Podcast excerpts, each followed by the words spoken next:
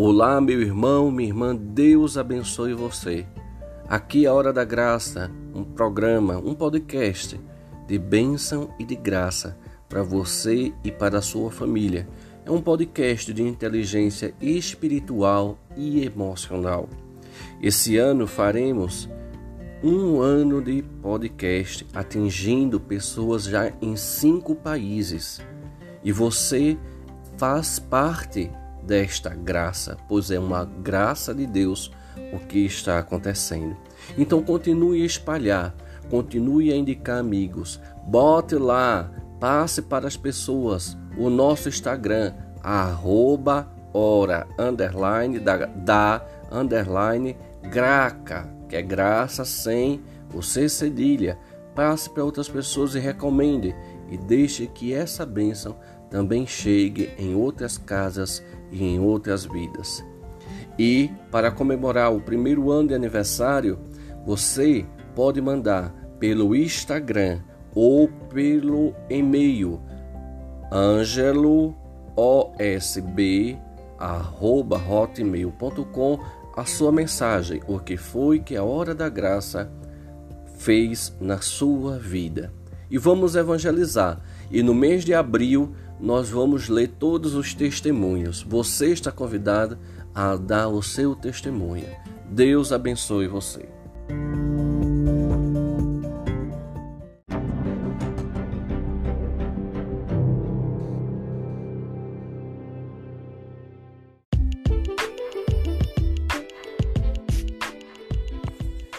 Olá, meu irmão, minha irmã, Deus abençoe você, Deus abençoe sua família.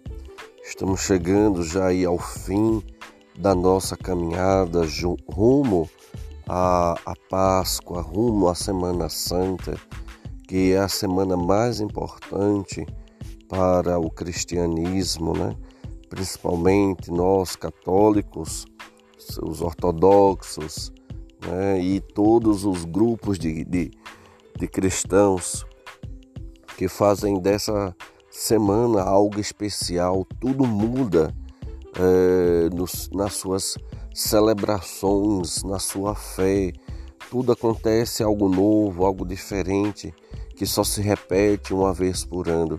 É a lembrança da paixão, morte e ressurreição de nosso Senhor Jesus Cristo. É o momento mais, mais sublime da fé cristã.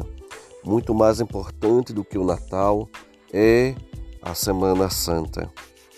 É o dia de Páscoa, é justamente viver aqueles três últimos instantes da paixão de Jesus, que é a Quinta-feira Santa, a Sexta-feira Santa, o sábado e o domingo da ressurreição. Esses três dias que antecedem o domingo da ressurreição, ele é importantíssimo para ser vivido e para principalmente podermos viver bem, viver é, completamente o domingo de Páscoa. Então vamos iniciar a nossa celebração de penitência, a nossa celebração de, de quaresma, a nossa celebração de reencontro com Deus, nos preparando para esse momento. Em nome do Pai, do Filho e do Espírito Santo. Amém. Peçamos juntos perdão a Deus dos nossos pecados, dos pecados da nossa família, dos pecados do nosso povo, dos pecados daqueles que estão à nossa frente, são os nossos governantes. Quantos omitiram, quantos enganaram, quantos erraram e hoje quantos morreram por causa disso principalmente agora durante a pandemia. Rezemos juntos. Senhor, tende piedade de nós. Todos. Senhor, tende piedade de nós. Cristo, tende piedade de nós. Cristo, tende piedade de nós. Senhor, tende piedade de nós. Senhor, tende piedade de nós. Deus Todo-Poderoso, tenha compaixão de nós, perdoe os nossos pecados e nos conduza à vida eterna. Amém. Agora nos preparemos para escutar a palavra de Deus, aquilo que Deus, aquilo que Deus quer tocar no nosso coração, quer chamar a atenção na nossa vida. E hoje a nossa leitura está no livro do, dos Números, capítulo 20, a partir do versículo 6. Na verdade, é capítulo 21, a partir do versículo 6. Então o Senhor mandou contra o povo serpentes venenosas, para que os mordiam. E morreu muita gente em Israel. O povo foi ter com Moisés e disse: Pecamos falando contra o Senhor e contra ti. Roga ao Senhor que afaste de nós as serpentes. Moisés intercedeu pelo povo e o Senhor respondeu: Faze uma serpente abrasadora e coloca-o como sinal sobre uma haste. Aquele que for mordido e olhar para ela viverá. Moisés fez, pois, como, como uma serpente de bronze e colocou-a como sinal sobre uma haste. Quando alguém era mordido por uma serpente e olhava para a serpente de bronze, ficava curado. Palavra do Senhor. Graças a Deus. Vamos primeiro aqui identificar a situação. O povo de Deus estava no deserto, o povo de Deus estava caminhando. Nesse um momento antes, no capítulo 20, conta como o povo estava murmurando por falta de água, por falta de comida. Então Moisés foi lá, né, fez a oração, se encontrou com Deus, Deus mandou comida, mandou água, fez o um milagre tudo bom, o povo ficou de barriga cheia. E de repente o que foi que aconteceu de novo? O povo botou para murmurar. O povo colocou para falar mal de Deus. O povo colocou para falar mal de Moisés. Deus, vendo aquilo acontecer novamente, disse: Peraí, eu vou mostrar a esse povo como esse povo depende de mim, depende da minha graça depende da minha misericórdia. Aí o que foi que aconteceu? Deus mandou as serpentes e as serpentes picaram muitos e muitas pessoas morreram. O povo, sem ninguém dizer nada, sem Moisés dizer nada, o povo reconheceu que eles pecaram, falando mal, né, murmurando, chiando. Aquele povo que não está bem com nada, né? Você faça o que você quiser, ele não vai estar bem com nada, né? Você pode dar ouro, ele não vai estar bem, ele, não, ele vai, vai pegar o ouro e depois vai começar a reclamar de novo. Bom, era do mesmo jeito lá. Ah, dessa forma, aí Moisés, o povo foi falar com Moisés: oh, nós fizemos isso, nós pecamos, nós erramos, sei o que, pede a Deus que nos perdoe, que afaste nossa serpente, não sei o que, que vamos todos morrer. Que foi que Moisés fez novamente? Moisés foi lá oração, contra com Deus, não sei o que, Deus. foi que Deus mandou fazer? Mandou fazer uma serpente de bronze, colocar numa haste, num poste, num pedaço de pau lá em cima, e toda pessoa que fosse curado, da, fosse mordido pela serpente, ao olhar para a, a serpente de bronze, ficaria curado. E foi assim que aconteceu. Vamos agora para nós. Meu irmão, minha irmã, nós somos inconstantes. Faz parte do ser humano é, é sempre desejar algo mais. Tudo para nós ainda é pouco. E há alguma coisa ruim nisso? Não, de imediato não. Porque aquela pessoa que não deseja crescer, aquela pessoa que não deseja avançar, aquela pessoa que simplesmente quis parar aonde está, eu acho sinceramente que é uma pessoa que é digna de pena. Porque ela quer viver naquele mundinho, naquele negocinho, né? Onde ela acredita ter o controle da situação. Bem, foi a mesma coisa que aconteceu com o povo lá no deserto. Reclamou, reclamou, reclamou, reclamou, reclamou. Tome comida, tome água, de bucho cheio, tudo tá bom. Depois, reclamou, reclamou, reclamou. Agora é o calor, agora é não sei o que. Ah, ninguém presta, ah, ninguém é bom, ah, não sei o que. Só eu presto e desse jeito a coisa não vai. Bem, Deus manda Moisés fazer essa serpente.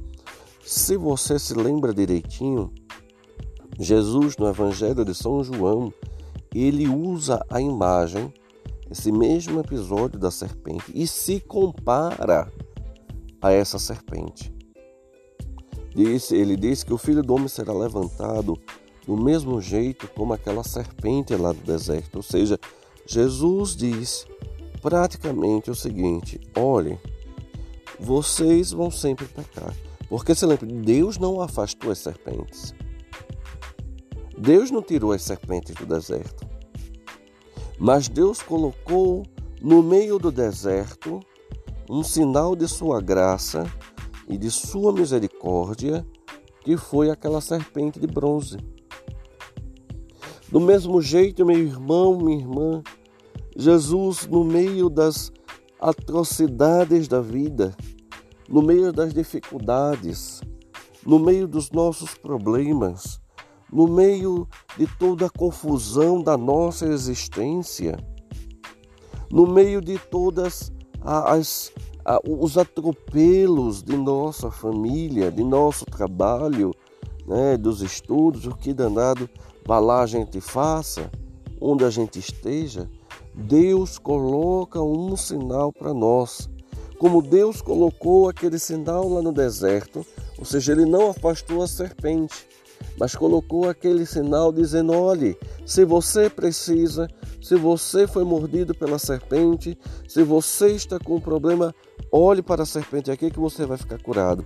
E agora ele diz para nós: olhe, se você pecou, se você errou, se você está com problema, se você precisa de uma bênção, se você precisa da minha misericórdia, olhe para o meu filho pendurado na cruz. Jesus, ele toma o lugar dessa serpente, como ele mesmo coloca no Evangelho de São João, que ele diz que todo aquele que se aproxima da cruz, todo aquele que vê na imagem da cruz o sinal da graça, da redenção e da libertação, Deus faz a graça acontecer. Meu irmão, minha irmã, no meio do deserto da nossa vida, onde facilmente a gente murmura, facilmente a gente reclama, facilmente nós ficamos desgostosos com os acontecimentos, onde nem sempre tudo é do jeito que gostaríamos ou pensávamos que fosse o melhor para nós.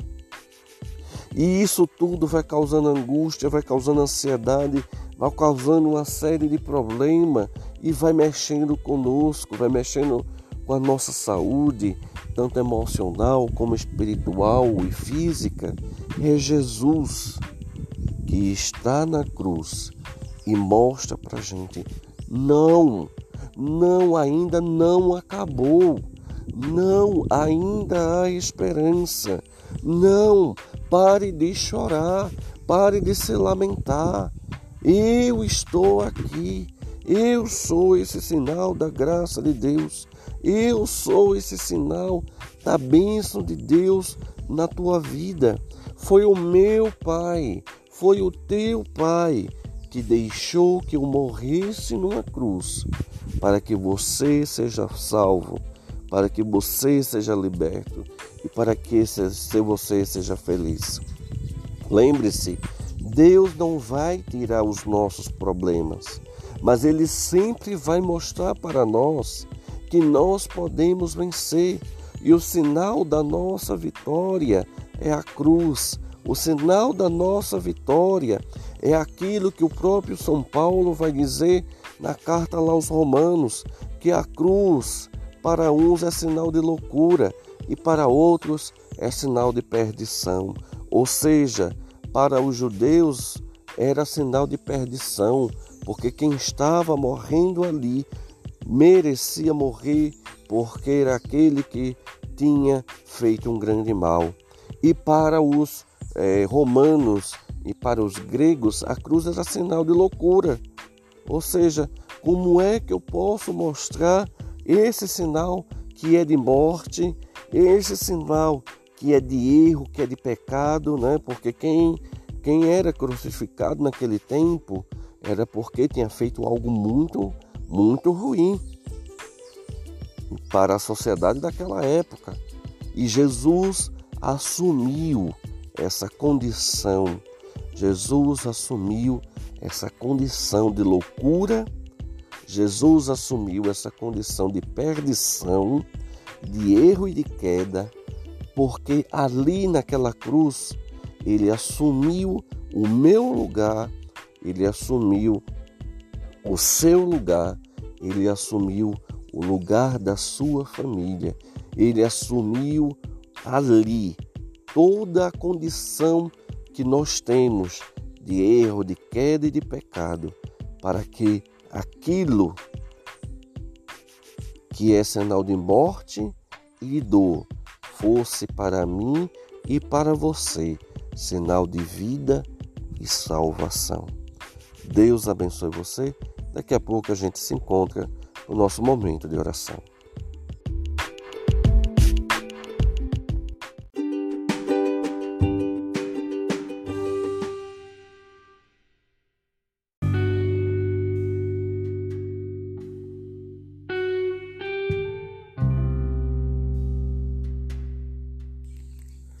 Então vamos colocar diante de Deus agora as nossas intenções particulares, aquilo que a gente é, quer entregar nas mãos de Deus, em prece, em oração. Demos graças a Deus Pai e supliquemos que Ele purifique e confirme os nossos corações na caridade pela vinda e ação do Espírito Santo. Digamos, pois cheios de confiança, Senhor, tende piedade de nós, todos. Senhor, tende piedade de nós. Ensinai-nos a receber com o coração agradecido os bens que vós nos dais e aceitar com paciência os sofrimentos que pesam sobre cada um de nós, sobre nossa família, que a gente saiba lidar, aprender com Jesus, a lidar com os problemas e que esses problemas que hoje a gente carrega e que muitas vezes reclamamos, choramos, murmuramos, que a gente possa encontrar na cruz o sinal da bênção e da graça.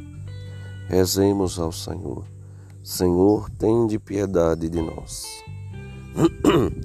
Fazer que pratiquemos a caridade e não apenas nas grandes ocasiões, mas principalmente no dia a dia de nossa vida.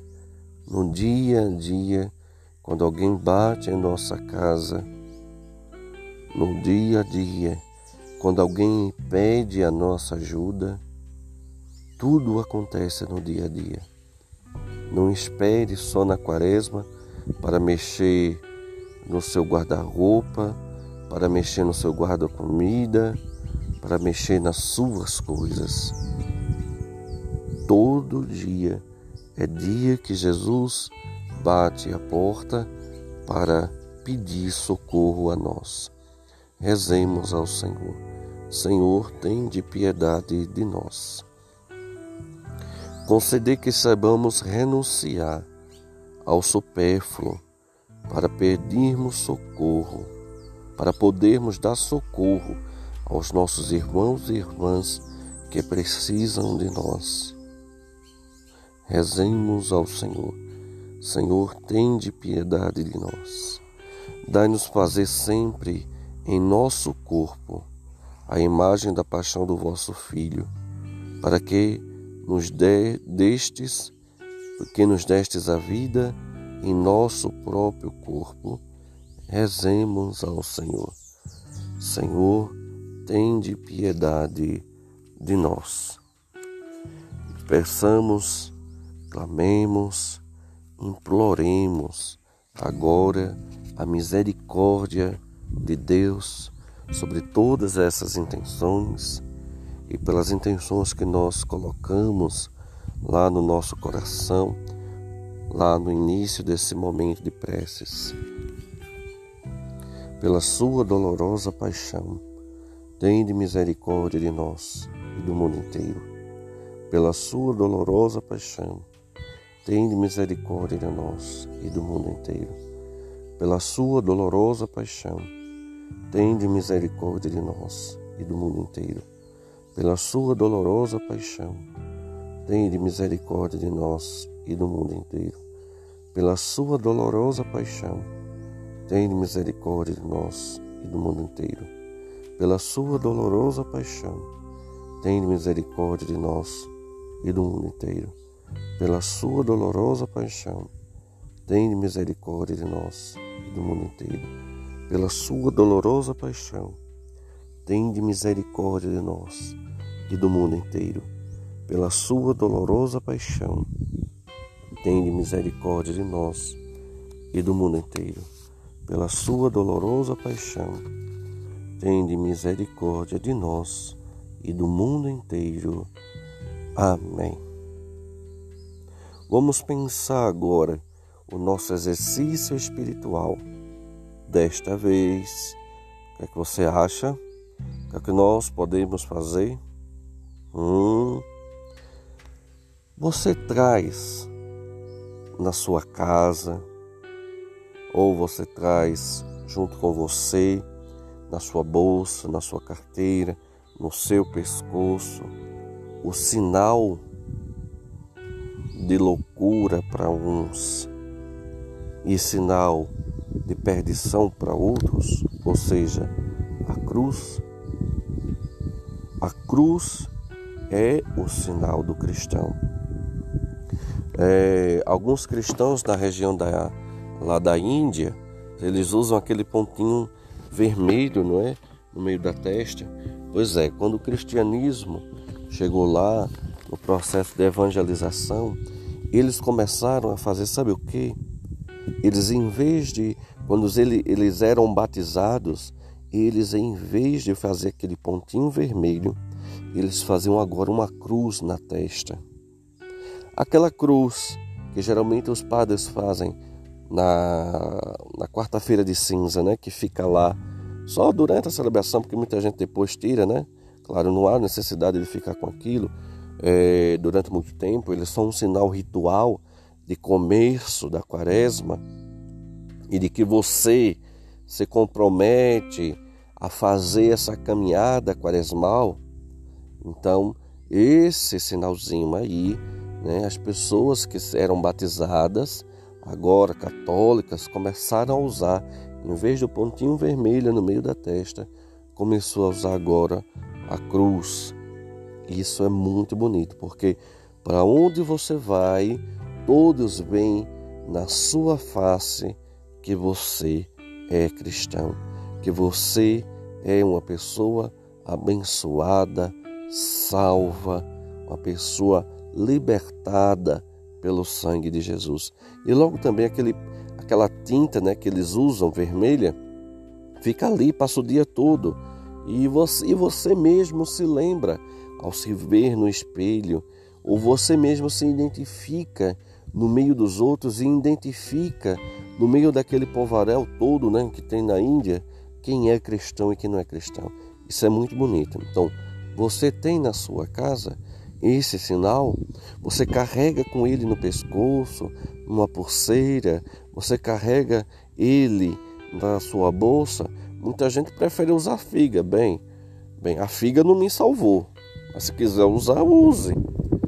Muita gente prefere usar um coraçãozinho. Bem, quer usar coraçãozinho? Use.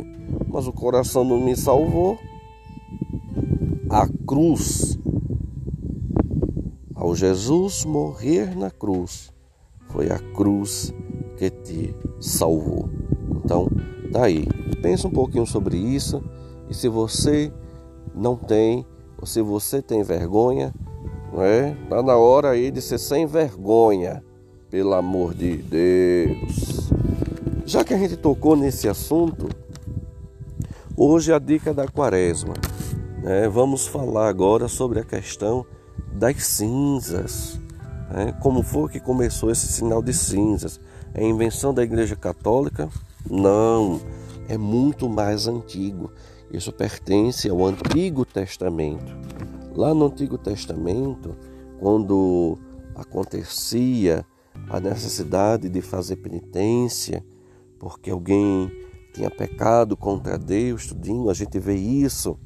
O profeta, né, o rei Davi, que quando se reconheceu pecador por ter matado Urias, né, que era o esposo da mulher que ele teve uma relação extraconjugal e ainda botou o homem para morrer no campo de batalha, mandou o homem para morrer no campo de batalha para poder ficar com a mulher. E quando Deus foi lá através do profeta Natan e puxou a orelha dele, o profeta Davi rasgou suas vestes e vestiu de saco e se cobriu de cinzas. Não é só esse pouquinho que o padre usa hoje, não. Não, era pessoas que tomavam um banho de cinza. A mesma coisa foi aí também quando o profeta Jonas foi lá para Nínive e pediu o povo para fazer penitência, porque Deus estava com, com o coração cheio de misericórdia, mas era preciso que aquele povo que andava errado, que aquele povo que não fazia nada certo, voltasse o seu coração para Deus. Então, o que foi que fez? O rei, o próprio rei, também se, vestiu né, de saco, se cobriu de cinza e mandou que até homens, mulheres e crianças e os animais fossem cobertos de cinza. Então a cinza, ela significa um sinal de que você vai voltar à sua primeira condição, ou seja, ao pó, aquilo que Deus fez de você. Você é pó e ao pó voltará. Já diz o livro do Gênesis, né? Então, quando você reconhece de onde você veio, você volta a cair em si e se lembra que não é essa última Coca-Cola do deserto, não, né? Você se lembra quando você usa a cinza, quando o padre coloca a cinza lá na, na, na quarta-feira, tem gente que acredita que pintou e bordou durante o carnaval todo, aí agora vai na quarta-feira de cinza para a igreja para receber aquela cinza e vai ficar perdoado os pecados. Vai não, meu filho, vai para o inferno com tudo. Porque aquelas cinzas, elas significam que agora eu vou fazer uma caminhada de conversão, uma caminhada de penitência, uma caminhada de mudança de vida, de mudança de pensamento, até chegar a Páscoa. Isso é o que significa as cinzas, tá bom? Então rezemos juntos com toda a família, né, de mãos dadas, rezemos a oração, né, pedindo a Deus a graça e a bênção e que Ele nos ajude a caminhar rumo à Páscoa. Pai nosso que estás nos céus, santificado seja o vosso nome. Venha a nós o vosso reino Seja feita a vossa vontade, assim na terra como no céu. O pão nosso de cada dia nos dai hoje, perdoai as nossas ofensas, assim como nós perdoamos a quem nos tem ofendido, e não nos deixeis cair em tentação, mas livrai-nos do mal. Amém. Ave Maria, cheia de graça, o Senhor é convosco. Bendita sois vós entre as mulheres, e bendito é o fruto do vosso ventre, Jesus. Santa Maria, Mãe de Deus, rogai por nós, pecadores, agora e na hora de nossa morte. Amém. A cruz sagrada seja minha luz, não seja o dragão meu guia, Retira-te, Satanás, nunca me aconselhes coisas vãs, é mal o que tu me ofereces, bebe tu mesmo o teu veneno. Amém. Vamos rezar juntos a oração do dia de hoje. Oremos.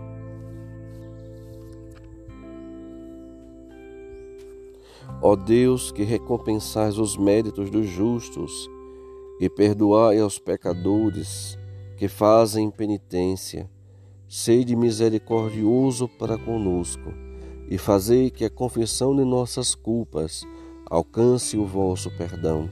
Por nosso Senhor Jesus Cristo, vosso Filho, na unidade do Espírito Santo. Amém. Que o Deus eterno e todo-poderoso abençoe a nós e a nossa família, nos livrando de todo mal, em nome do Pai, do Filho e do Espírito Santo. Amém. Só um lembrete, eu estava lembrando aqui agora, né? Tem católico que ainda vai ter a coragem de. Eu não vou não, porque esse negócio de usar cruz é adorar a imagem. Aí eu digo, meu filho, você está mais para caótico do que para católico. Procure no podcast a série que eu falei sobre a questão das imagens. Já dei curso online também pelas Paulinas. Tem li... Olha, eu não vou gastar meu tempo aqui, meus minutos, meus segundinhos que falta explicando isso.